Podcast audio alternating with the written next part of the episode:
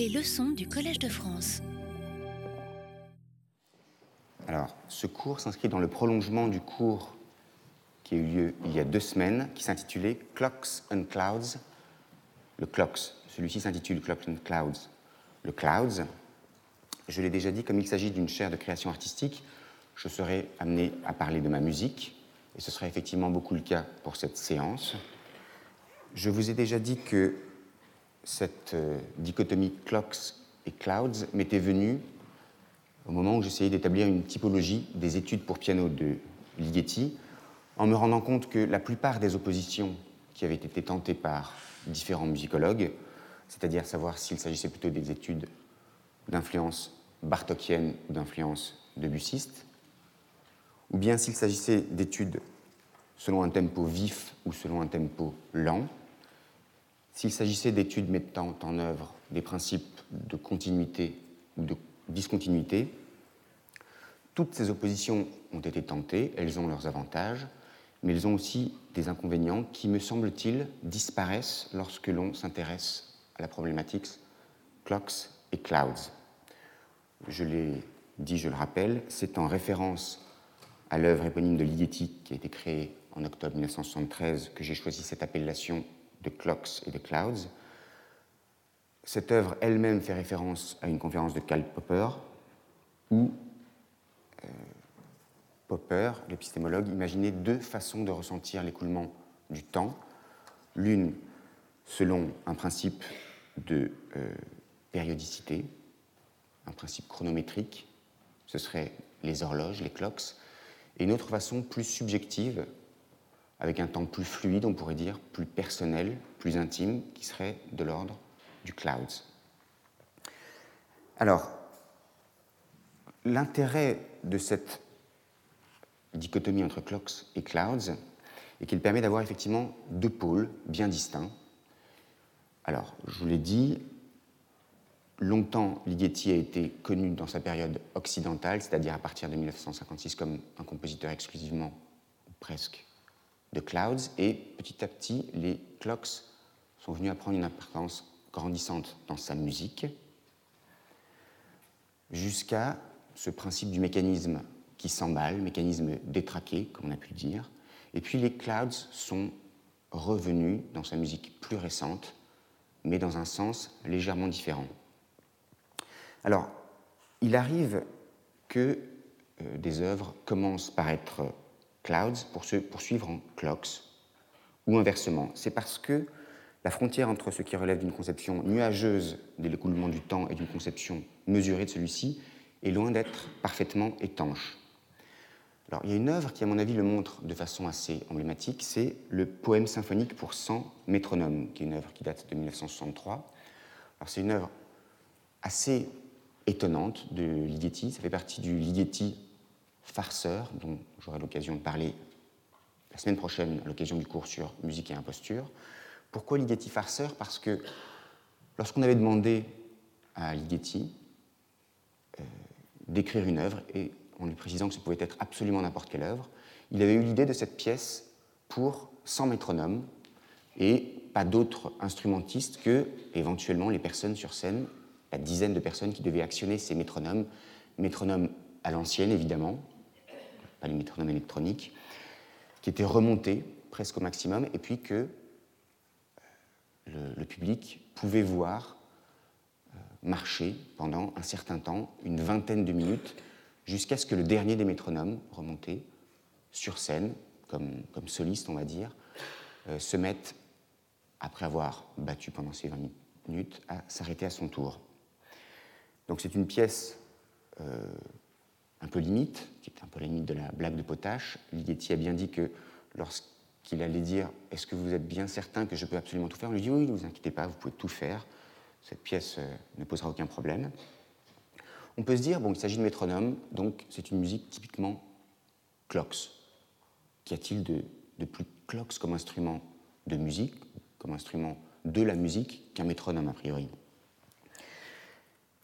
Pourtant, Ligeti, dans le commentaire qu'il fait de cette œuvre, montre qu'en réalité, même dans cette œuvre apparemment emblématique de ce pôle qu'est le clocks, on peut avoir des doutes et se dire qu'on est par certains côtés assez proche d'une conception clouds de la musique.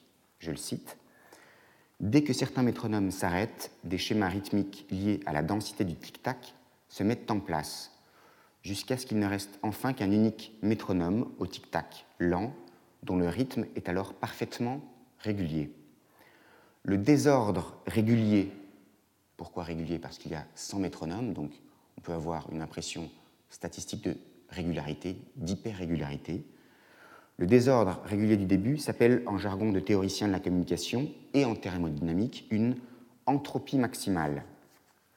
Les structures de grilles irrégulières qui se mettent progressivement en place réduisent l'entropie car l'uniformité initiale donne naissance à des organisations imprévues. Lorsqu'il ne reste plus qu'un métronome qui continue à émettre un tic-tac absolument prévisible, l'entropie est de nouveau maximale selon la théorie. Et pour nous, il semble qu'à l'oreille, le désordre régulier du début mentionné par Ligeti suggère par son brouillage cette atmosphère nébuleuse caractéristique du clouds. On aurait donc, d'une certaine façon, passage très progressif, très graduel du clouds au clocks. À l'inverse, on a passage de clocks en clouds dans mouvement, et surtout dans Monument, qui est la première des trois pièces pour deux pianos, 1976, où l'accroissement progressif du nombre de strates rythmiques forme antithèse avec la diminution jusqu'à extinction du nombre de métronomes dans le poème symphonique. L'effet Clouds que l'on retrouve dans ces deux œuvres est appelé par Ligeti structure moirée. Alors, je vais essayer de vous montrer euh, dans mes propres compositions, toutes proportions gardées, ce que veulent dire ces effets clocks et ces effets clouds. Je vous l'ai déjà dit il y a deux semaines, euh, c'est bien après avoir commencé d'écrire mes premières pièces, que je me suis rendu compte que les deux orientations que j'avais assez naturellement, qui étaient d'un côté une musique extrêmement pulsée, hachée, très rythmique, qui relevait souvent de schémas de mouvement perpétuel, de l'autre côté une musique au contraire extrêmement contemplative, très fluide, avec des irisations, des principes de flou, de nébuleux, ces deux principes, qui étaient assez naturels à ma musique, étaient probablement des images intérieures, déformées de ces deux principes typiques de Ligeti que sont le clocks et le clouds, avec une différence de taille qui a trait à la fois au contexte des pièces en question et surtout à l'harmonie. J'utilise une harmonie qui, globalement, est une harmonie consonante, avec quelques exceptions. J'écris on va dire de la musique tonale au sens très large, là où Ligeti, qui a commencé par écrire des œuvres assez tonales ou modales dans sa période hongroise, pour finir par écrire des œuvres qui empruntaient quelques aspects à la tonalité, est un compositeur qui, globalement, dans sa période occidentale, celle pour laquelle il est probablement le plus connu, a écrit une musique parfois dissonante, très souvent chromatique, voire hyperchromatique. Différence de contexte donc. Et puis, vous allez le voir aussi, probablement différence dans la façon dont on doit ressentir ce sentiment du clouds. Alors pour cela, je vais commencer par vous jouer des extraits de deux de mes études pour piano. J'ai écrit un premier livre d'études pour piano qui a été publié en 2002 et je vais vous jouer les débuts des études 4 et 6.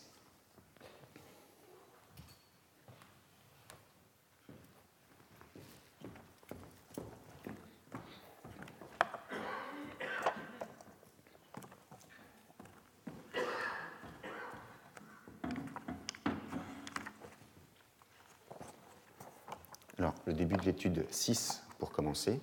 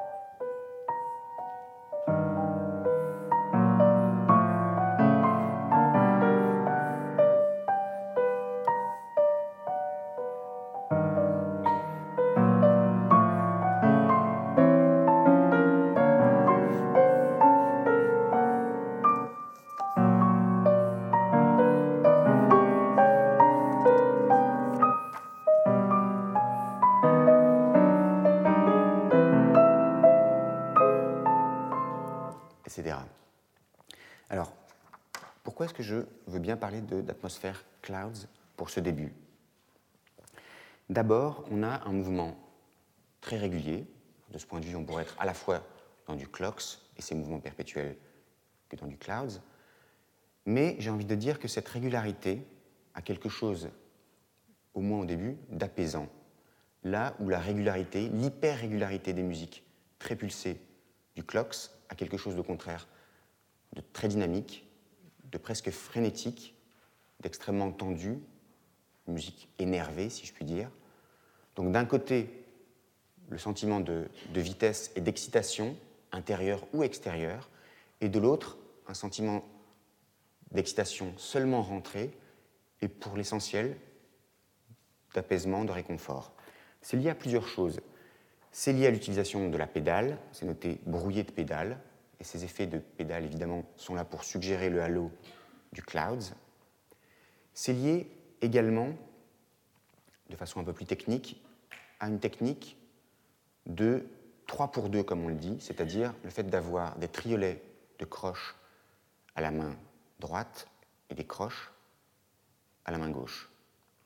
Alors, on va dire pourquoi est-ce que cette polyrythmie assez simple, finalement, le fait d'avoir une main qui se déplace euh, de façon ternaire et une autre qui se déplace de façon binaire, pourquoi est-ce que cela engendre un sentiment d'irisation, de flottement?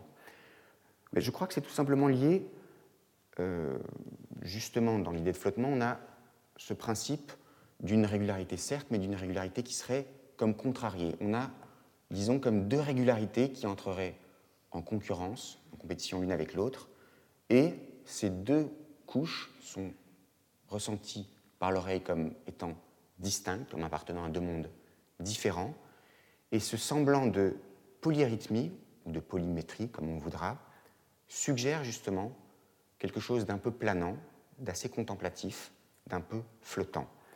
Alors je le rejoue.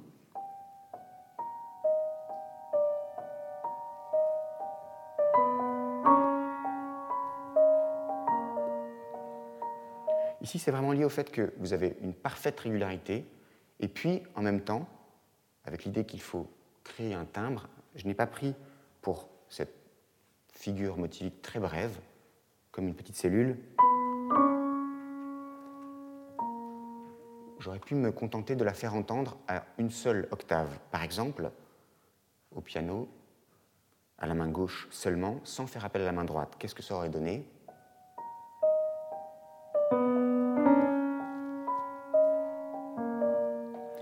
C'est bien, mais le sentiment d'imbrication, l'effet structure moirée, j'ai envie de dire, est bien moindre quand vous avez simplement une main qui va être entendue comme une voix inférieure et une autre qui va être entendue comme voix supérieure.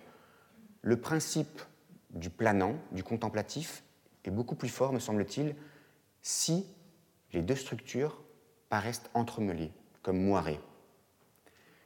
Par ailleurs, le fait d'avoir à distance de deux octaves, et non pas par exemple d'une seule octave, ce thème, cette bribe de thème, je pense, crée un timbre plus intéressant que si on était situé uniquement à une octave d'intervalle. Le fait d'avoir comme ça un vide intentionnel suggère un, thème, un timbre plus intéressant. Alors, cette idée d'une musique qui flotte, on l'a juste après.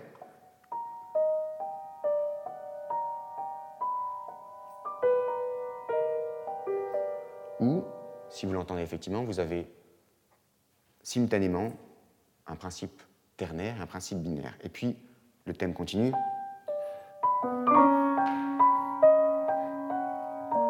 On a une imitation de, de cloche, une stylisation de cloche.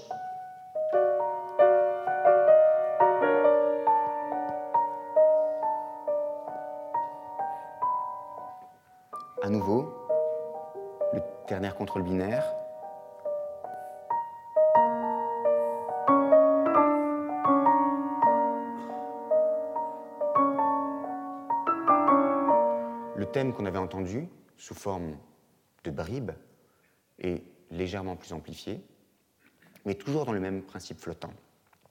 Alors ce que j'ai dit sur ce principe d'une musique qui flotte vaut par cette impression de polyrythmie.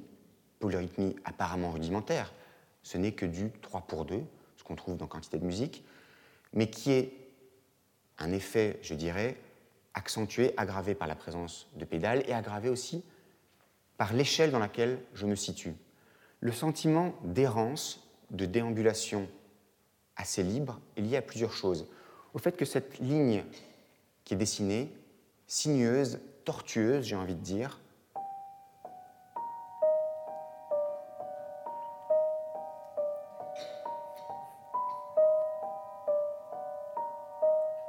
elle s'inscrit dans un réservoir de notes assez restreint, un réservoir de modes, on pourrait dire, un mode qui compte une, deux, trois, quatre, cinq, éventuellement six notes, c'est-à-dire peu de choses. On peut parler de mode défectif parce que très éloigné euh, du total chromatique qui compterait 12 notes. Eh bien, le choix qui est fait des notes prélevées dans ce réservoir l'est selon un principe d'errance, si je puis dire. C'est-à-dire que on ne va pas aller dans une direction unique, par exemple celle-ci,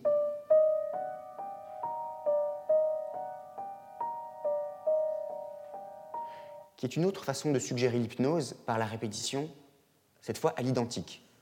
Ce que euh, certains des compositeurs de la musique qu'on appelle répétitive, par exemple Steve Reich, pourraient utiliser. Un principe qui est à peu près euh, euh, celui de, de, leur esthétique. Ici, ce n'est pas ce que je veux faire. On pourrait imaginer donc non pas une répétition à l'identique, mais une répétition avec ajout ou retranchement de certaines des notes. Vous vous rappelez peut-être que dans Manhattan, que j'ai joué avec Arnaud Torette il y a deux semaines, il y avait un moment, l'alto seul qui faisait quelque chose comme ça, où je vous avais dit, l'idée c'est de ne pas avoir trop de régularité, ce qui tuerait le sentiment de régularité, mais introduire un peu d'irrégularité. Ici, l'irrégularité tient au fait qu'on ne va pas avoir 1, 2, 3, 4, 1, 2, 3, 1, 2, 1, 2, 3, 4, 1, 2, 3, 4, 5, par exemple, mais que le choix des notes va se faire de façon apparemment aléatoire, en fait assez contrôlée. J'ai mis un certain temps, avec mon crayon et ma gomme, à trouver cette ligne, qui devait en plus répondre à des exigences liées au pianisme, pour que l'on puisse faire se superposer le thème à cette ligne sinueuse, n'importe quelle note n'était pas permise. Donc ça donne quelque chose qui semble aller dans une direction, et puis est contrarié dans sa direction, semble à nouveau contrarié. Donc ce n'est pas une répétition à l'identique. Il y a, me semble-t-il, euh, je n'ai pas programmé d'ordinateur pour le faire, je l'ai fait tout bêtement, encore une fois, au crayon à la gomme, mais il y a, me semble-t-il, aucun principe de répétition à l'identique. À chaque fois qu'il y a résurgence du connu, ce connu va se trouver contrarié par l'apparition de phénomènes plus inconnus. Donc non pas cette répétition, mais quelque chose qui serait... On va toucher une autre note, et puis on va ailleurs, et encore ailleurs. Et on va même toucher une note qui n'appartenait pas au premier réservoir de notes qu'on avait dessiné. Voilà pour l'idée d'un flottement. Alors, il y a une autre raison, plus technique encore, à cette impression de flottement, elle est liée précisément à l'utilisation d'un mode, qui n'est pas n'importe quel mode. Comme vous le savez peut-être, dans son esprit hyper systématique, Olivier Messiaen aimait répertorier les modes qu'il utilisait. Il l'a fait notamment dans Technique de mon langage musical, un ouvrage paru pendant la guerre. Mais il le faisait en s'en tenant aux modes qu'il avait répertoriés, sept si je ne m'abuse.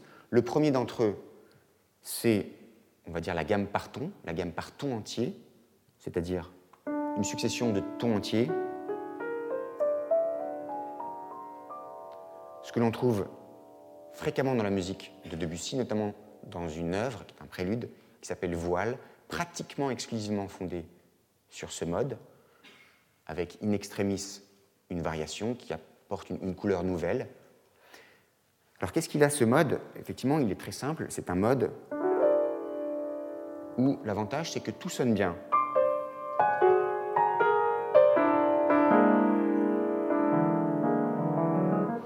Tous les accords qui sont fondés sur des secondes majeures ou des tierces majeures, ou des tritons vont bien sonner. Il a son complémentaire. L'inconvénient aux yeux de Messiaen, c'est que c'est une telle signature de Debussy qu'il lui semble, à Messiaen, que l'utiliser après Debussy est inutile. Ce serait se répéter, ce serait ne pas être un novateur en musique. Il y a un deuxième mode qui est donc le deuxième mode à transposition limitée. Je vais vous expliquer pourquoi Messiaen parle de transposition limitée, qui serait la succession demi-ton-ton. Alors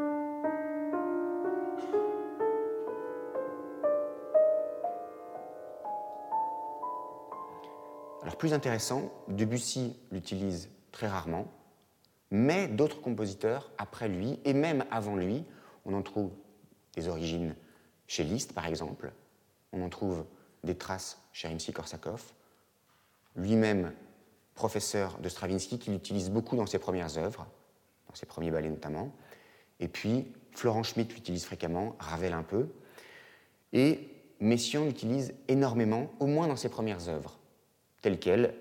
Alors c'est un mode qui a, je dirais, une forte inertie, c'est-à-dire que quand on est plongé dans ce mode, je, dis plongé parce que effectivement c'est le principe de cette musique qui flotte, on a l'impression d'être dans, dans un liquide euh, avec un, véritable confort auditif. C'est une musique qui, repose sur des modes qui, ont quelque chose de très hédoniste. Et dans ce confort auditif dans lequel vous êtes plongé, il est difficile quand vous y êtes d'en sortir. C'est pour ça que je parle d'inertie. Alors comment en sortir? Il y aurait mille façons différentes et des compositeurs différents ont pu utiliser des, des façons différentes pour en sortir. Une façon possible, ce serait d'introduire une impureté, une note étrangère à ce mode. Par exemple, le mi bécard n'en fait pas partie, et si j'ai un mi à ma basse, le mode va se parer d'une coloration singulière. Voilà pour ce mode 2 qui est pour le coup une signature assez métianesque. Quantité de compositeurs l'ont utilisé après Messiaen, je vous l'ai dit même beaucoup avant lui, mais il a une vraie signature Messiaen.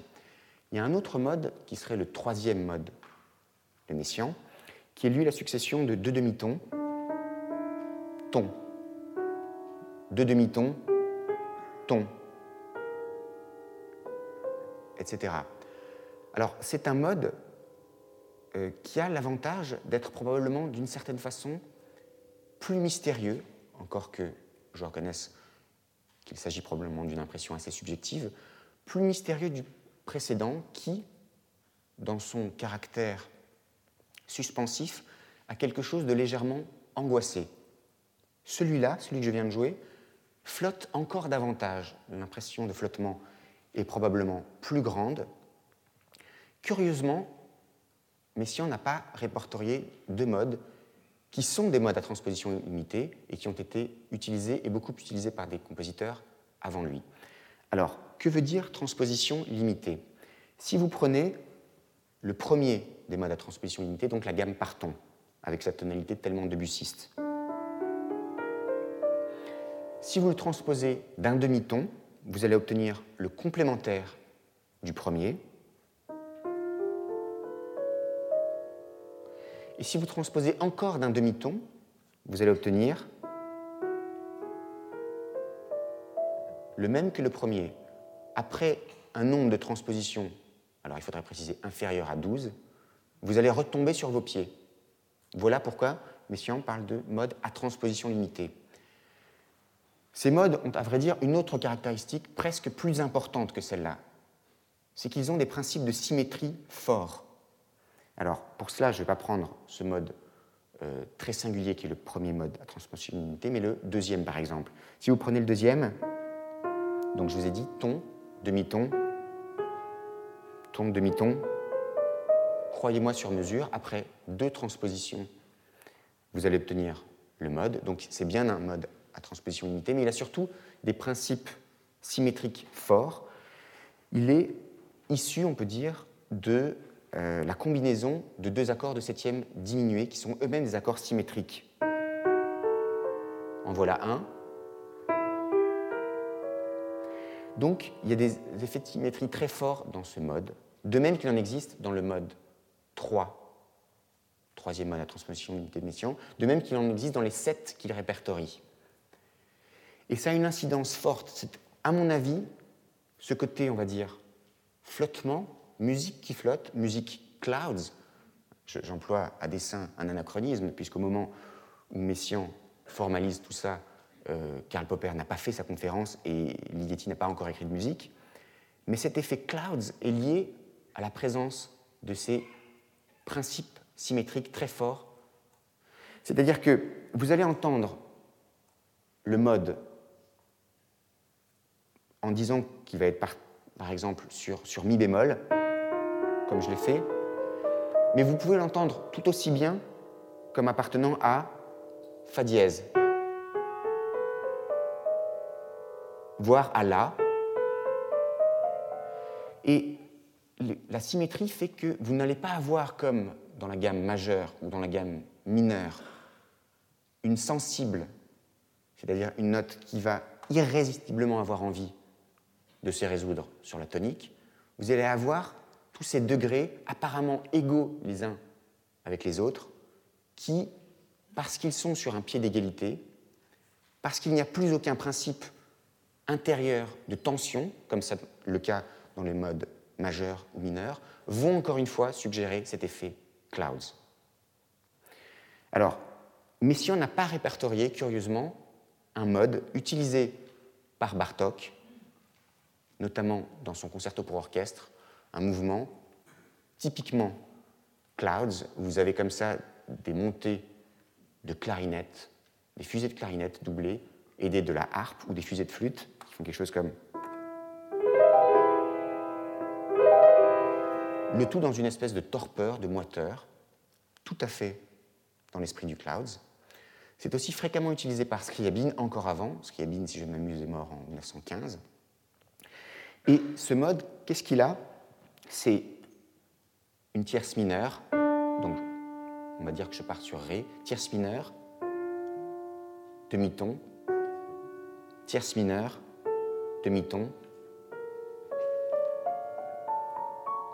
Donc c'est un mode défectif, très défectif, plus défectif que le mode 3 dans lequel il s'inscrit. Tout cela est assez technique, mais croyez-moi, Défectif parce que je suis en réalité sur une, deux, trois, quatre, cinq, six notes simplement, qui sont très exactement ces six notes sur lesquelles cette sixième étude, là pour le coup c'est un hasard, repose.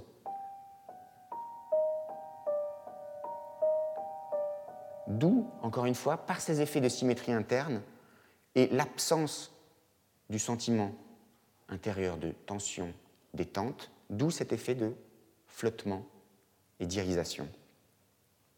Voilà pour la théorie. Alors, cet effet de flottement, j'essaye, lorsque je le fais entendre, hein, c'est-à-dire en superposition avec une bribe de thème, avec un effet très discret de cloche, avec un carillon un peu plus marqué, un geste, on va dire, euh, thématique un peu plus net. Le tout s'inscrivant dans une mesure binaire, à nouveau. Et puis, au bout d'un moment, il y a la main gauche qui gronde. La main gauche qui a quelque chose d'un peu angoissé, angoissant. C'est-à-dire que, en dessous de, je vais avoir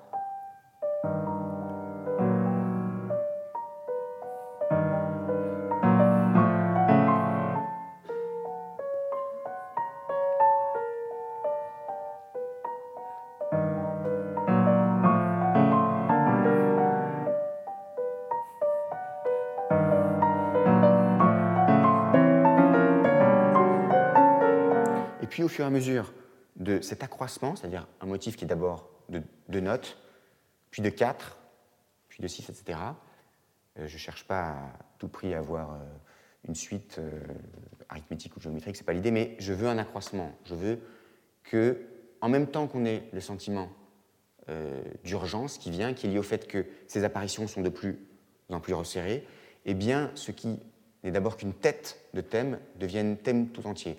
À vrai dire, Rappelez-vous, dans un contexte très différent, puisque c'était une, pièce typique, du, du Clocks, C'est à peu près la même chose que nous avions il y a deux semaines avec ce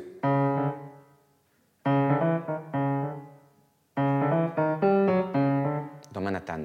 Simplement ici, c'est dans un contexte tout autre où au contraire, ça flotte. Et ce thème, euh, avec son côté obstiné, légèrement angoissé, va, me semble-t-il, suggérer une couche qui va dans une direction tout autre du flottement suggéré par la main droite. Alors, cet effet de flottement, donc, cette étude est disponible euh, au disque dans un enregistrement de Lorraine de Ratulde, en complément de la sonate de Dutilleux. Si vous voulez pouvoir l'écouter, c'est un disque disponible euh, qui est chez Hameçon. Il y a, dans un passage central, un autre effet de flottement, dont je vous joue un extrait.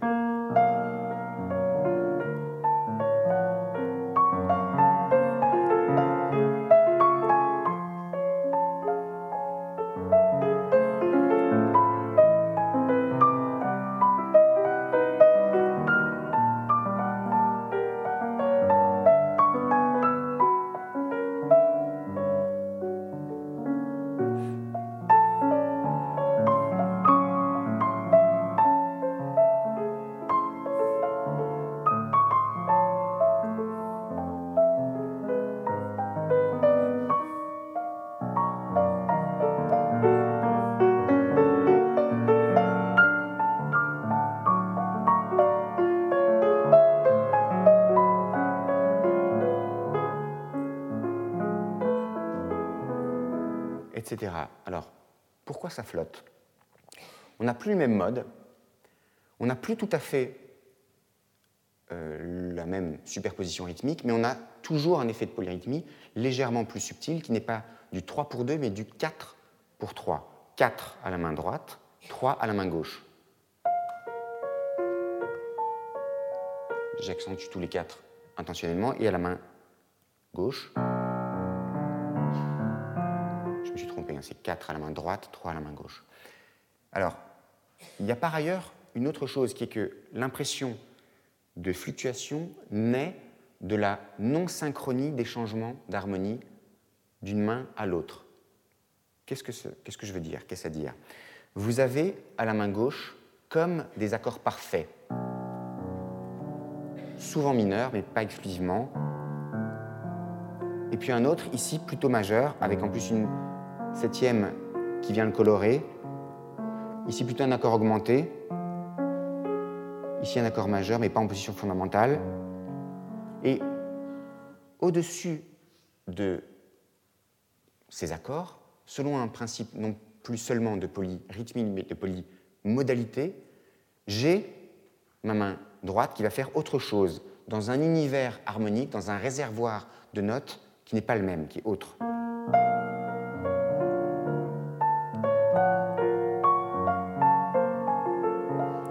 Simplement, euh, il se trouve que ma main droite va changer d'harmonie, va subir certaines fluctuations modales. Elle le fait comme la main gauche, mais pas aux mêmes endroits. Encore une fois, il n'y a pas synchronie entre ces changements. Et cette impression de tuilage que l'on ressent à l'écoute, à mon avis, va dans le sens, encore une fois, de cette idée de clouds. Alors, maintenant, j'ai le bonheur d'avoir à mes côtés Joanne Fargeau, avec qui j'ai déjà enregistré pour un disque euh, paru chez Triton une pièce à quatre mains qui s'appelle Mirage, dont nous allons vous jouer des extraits et je vais essayer de commenter cette pièce pour vous montrer en quoi c'est une pièce assez typique du, du Clouds.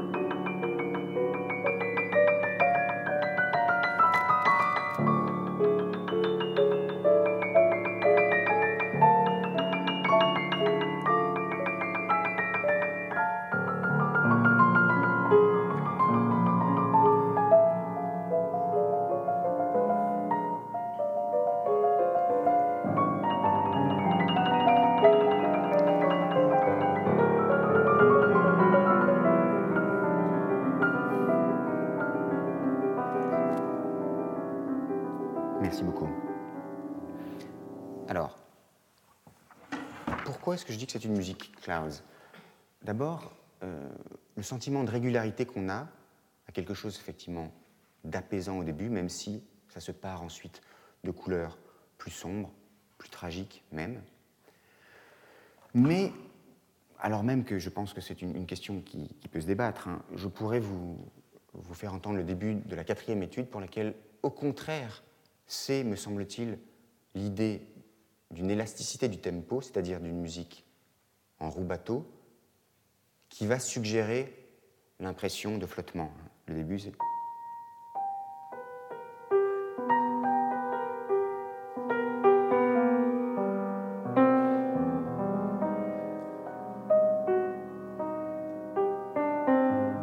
Ici, je joue très roue bateau. Curieusement, me semble-t-il, pourvu si c'est à l'orchestre que l'orchestration s'y prête, pourvu au piano que la pédalisation, l'utilisation de la pédale s'y prête, mais me semble-t-il aussi bien une extrême régularité, avec le côté hypnotique que cela peut impliquer, qu'au contraire, un sentiment d'irrégularité et parfois une combinaison des deux, encore une fois, rappelez-vous début de la sixième étude, hyper-régularité rythmique mais au contraire impression d'irrégularité dans la sélection des notes qui composent l'ostinato. Ici, c'est, pour Mirage, à quatre mains, apparemment la régularité qui domine.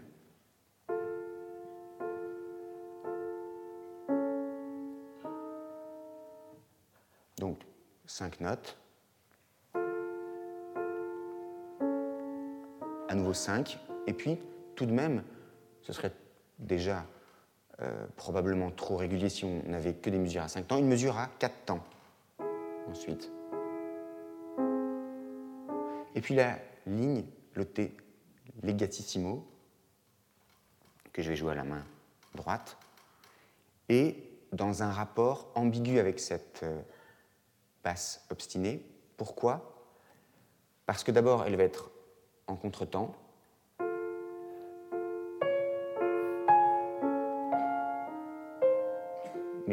tous les contretemps ne sont pas marqués. Ça respire.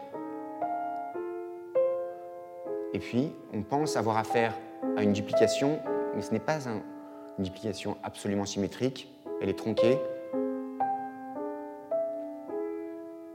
Et ensuite, on passe à autre chose. Changement de couleur. Toujours dans le même effet contemplatif, hyper contemplatif.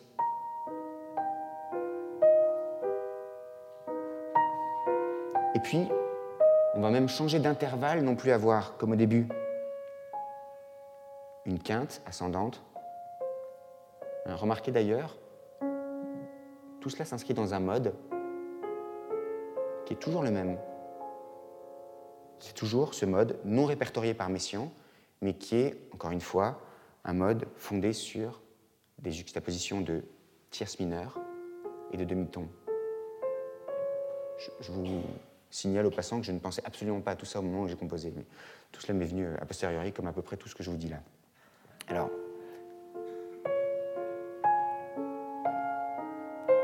on est dans ce mode-là, et puis on va avoir, via des notes communes, une fluctuation modale. On change de mode. Hein, je vous ai dit, le deuxième mode à transposition d'unité de Messiaen a une forte inertie. Celui-là, est finalement moins inerte. On peut dire que si on utilise certaines des notes communes, hein, c'est un mode très symétrique qui est fondé non pas sur la juxtaposition de deux septièmes diminués, comme le deuxième mode à transposition unité, mais sur la juxtaposition de deux accords de quinte augmentés. Si je considère que pour fluctuer, j'ai envie de dire moduler, mais il s'agirait pas vraiment de modulation. On parle de modulation quand on passe d'un ton à un autre. Quand on passe d'un mode à un autre, il vaudrait mieux parler de fluctuation modale.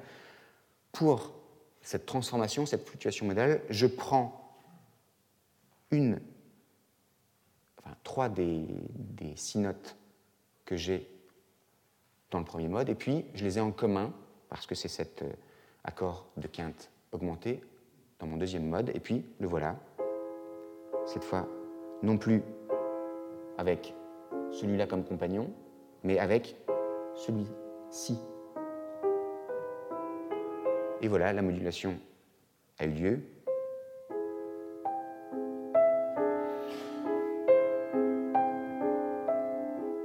Cette fois, je change radicalement puisque je me transpose une tierce au-dessus. Mais c'est toujours la même ligne. Simplement, on suit ces hésitations, ces fluctuations, ces incertitudes. Incertitude encore plus grande, on ne va plus avoir donc, encore une fois, ce saut de quinte, mais un saut de septième.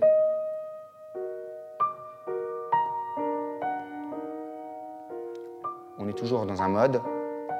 Et ici, on s'installe provisoirement dans autre chose qui ne s'explique plus vraiment de la même façon, selon les mêmes schémas liés au mode.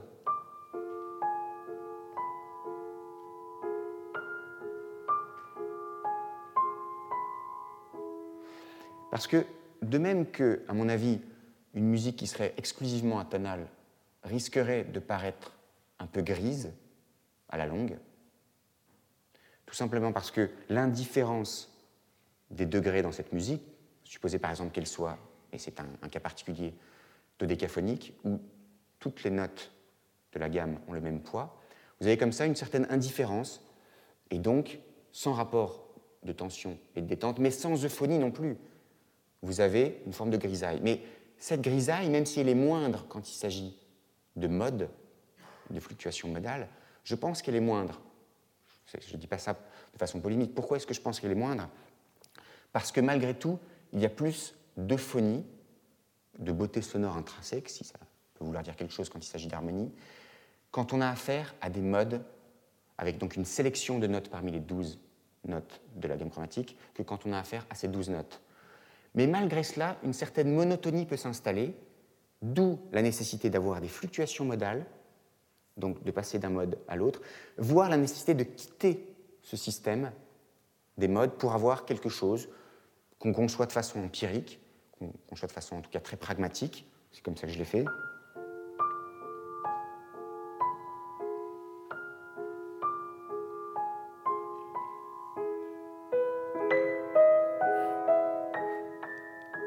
Une bribe de thème que je joue là à la main gauche,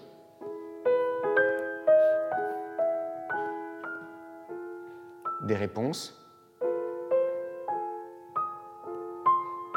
Avec une certaine complémentarité rythmique entre ce qui était joué par la main droite de Johan et ce que jouais moi à la main droite, le tout donc dans un rapport qui fait en sorte que cette ligne qui nous paraissait si hasardeuse, dans son côté extrêmement sinueux, incertain, gagne, on va dire, en nécessité par la complémentarité rythmique presque totale entre ce que je joue à ma main droite et ce que je joue à ma main gauche. Voilà pour un exemple. Alors, autre exemple, peut-être plus marqué de cet effet clouds, il y a dans cette pièce, après un, passage assez tourbillonnant au milieu, qui est à mon avis un bon exemple d'une façon de passer du clouds pur, chimiquement pur, entre guillemets, à du clocks pur, chimiquement pur, que vous pouvez entendre donc dans cette version discographique où je joue avec euh.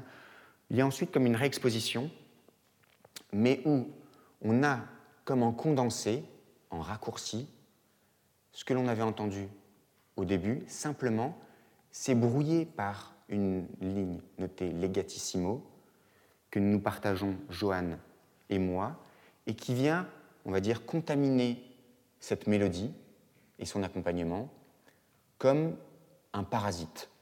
Un parasite qui vient, on va dire, infléchir sonorement, musicalement, la ligne, les lignes déjà données, qui sinon ressembleraient finalement, somme toute, à de la mélodie accompagnée. Ici, c'est plus la mélodie accompagnée, il y a une espèce de ligne souterraine, ou en réalité plutôt différentes lignes qui vont en canon successifs euh, se, se, rapprocher, se rejoindre les unes aux autres et brouiller, contribuer à donner encore un peu plus de flou à cet ensemble. Donc on va vous jouer ça.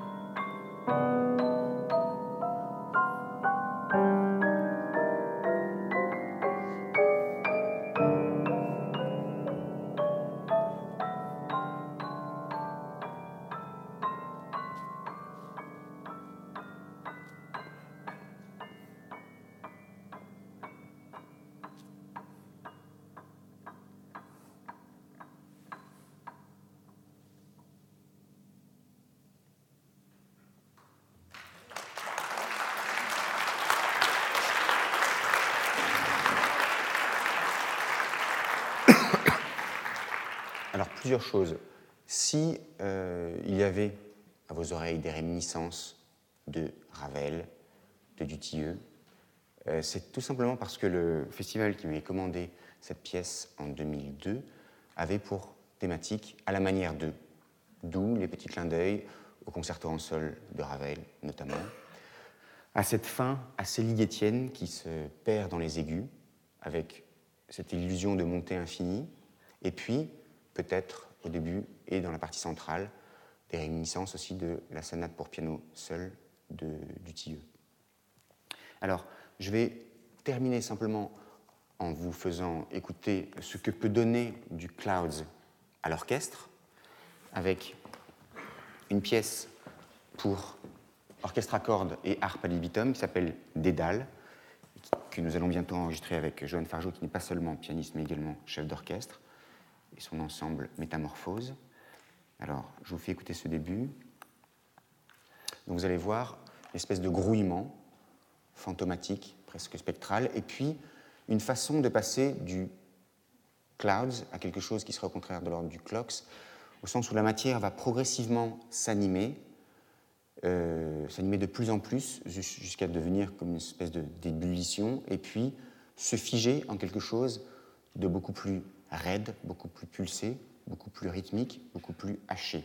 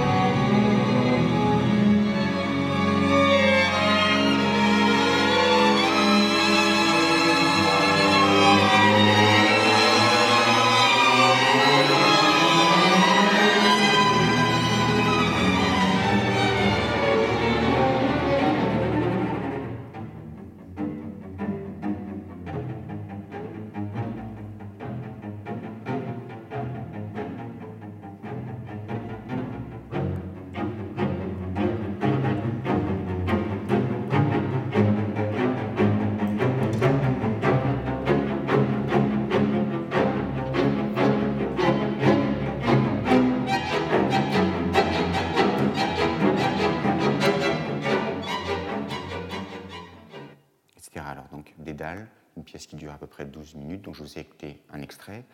Je voudrais clore ce chapitre, si je puis dire, en euh, retranscrivant un souvenir de Ligeti.